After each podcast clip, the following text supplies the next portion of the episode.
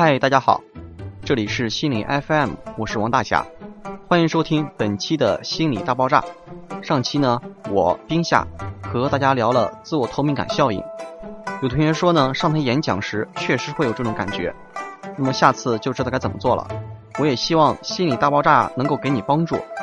本期呢，我和大家聊一聊施玉凯老师写的《考试如何蒙混过关》。是的，你没有听错。有时候我们可以学点心理学的知识来对付考试。当然，就像池玉凯老师说的那样，专业开玩笑，开专业的玩笑。当你考试的时候，翻到了问答题，或者是论述题那一部分，基本不知道这道题问的是什么，在复习的时候也根本没有注意过这道题。那么怎么办呢？放弃吗？不，当然不了。这个时候有条理的废话。一般会让你有所收获的。你可以按照如下的处理方式来应答。第一步，夸题。每个出题人潜意识中都希望别人称赞他自己的题目出得好，有水平，所以第一句你就可以说：“问得好。”这呀，其实是很多人对于自己不熟悉题目的处理办法。比如说，你在听一个专家的报告时，有些疑问，便提出一个问题。如果他对于自己解决这些问题没有把握时候，他常常采用的措施就是首先夸你的题目问得好，而你自己呢，因为问的问题受到了专家的肯定，心中也暗暗窃喜，对于专家的答案是否正确合理也就不强求了，甚至根本不在意他怎么回答了。其实老外也是如此，老外做报告的时候，如果对你的问题没有把握，他会常常伸出大拇指，一句 “Good question”，把你打发了。那么第二步呢，就是举例，夸题之后，顺手举一个和题目有关联的例子来扣题，真的假的都可以，关键要扣题。现实生活中没有，可以随便编一个，然后写上据报载某某某某事。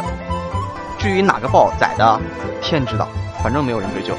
很多论述题都要求举例说明之类的，这类题目里呢，例子肯定会得分的，即使没有说举例说明。举个例子，他也凑凑字数嘛。判卷人看你写的有理有据，善良之流也会高抬贵手一把。但这里要说一句，举例子比较忌讳的就是开篇就举例子。有些人因为题目不熟悉，开篇就举例子，这样的做法呢，等于告诉判卷者这个题目我不会，我只想混个例子分而已。比较理想的举例说明类问答题。例子往往应该在第二段左右的起始部分出现，这样你既可以告诉判卷者，我不仅仅只会举例子，而且也提醒他，我可举例子了啊。第三步呢，就是辩证法。辩证法在指导实践中基本上没什么作用，但在答卷的时候却是一个非常厉害的工具。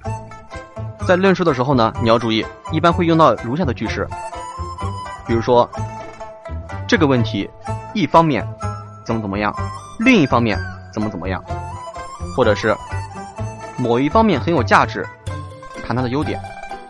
然而呢，我们要注意到某一方面，这个时候呢要谈缺点，或者是，总之，我们既要看到问题的一方面，也要看到问题的另一方面，同时要避免两个方面的不利因素。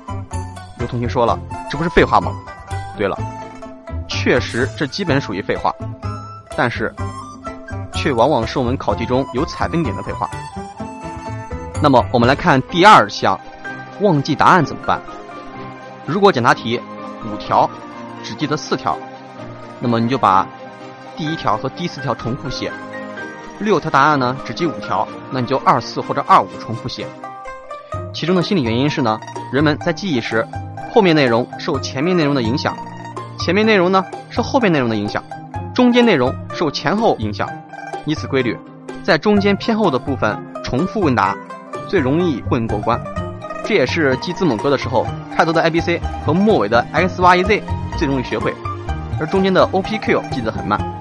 专业上的名字就叫前摄抑制和倒摄抑制。前者说的就是前面学的知识对后面的影响，后面学的知识对前面的影响。有同学问啊，这个一个观点写两次不会出现问题吗？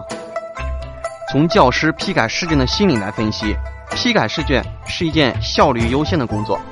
当老师都希望更快的把试卷判完，这样他会不自主的简化认知加工过程。比如，判卷老师面对答案时，主要做是否判断，就是说这个采分点啊有没有出现过，出现呢就给分儿，但一般不会做再认判断，就是说这个答案有没有出现过，因为很少会有同学。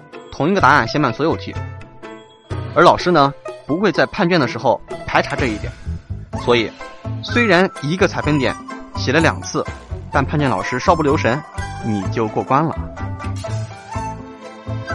最后谈一点儿考前准备，当然了，考前有所准备会更好一些，比如买一个鸭梨放进冰箱里，变压力为动力，吃点小食品，比如说锅巴，意为过吧。防止挂科。最后呢，考试当天穿耐克，因为耐克的标志是个对号，能保证成功率。最好不要穿特普，因为特普的标志是个叉。其实呢，这里涉及的是自我暗示的知识，在某些情况下，自我暗示确实是起作用的。那些考前拜拜神之类的，也不能说是不灵的。最后，给大家一条心理小贴士：如果你恨一个男人，就在考试之前。对他说：“你暗恋他。”好了，本期的心理大爆炸就到这里了。如果你想第一时间收听我们的节目呢，可以去百度搜索“心理 FM”，下载我们的手机客户端。世界和我爱着你，各位下期见，拜拜。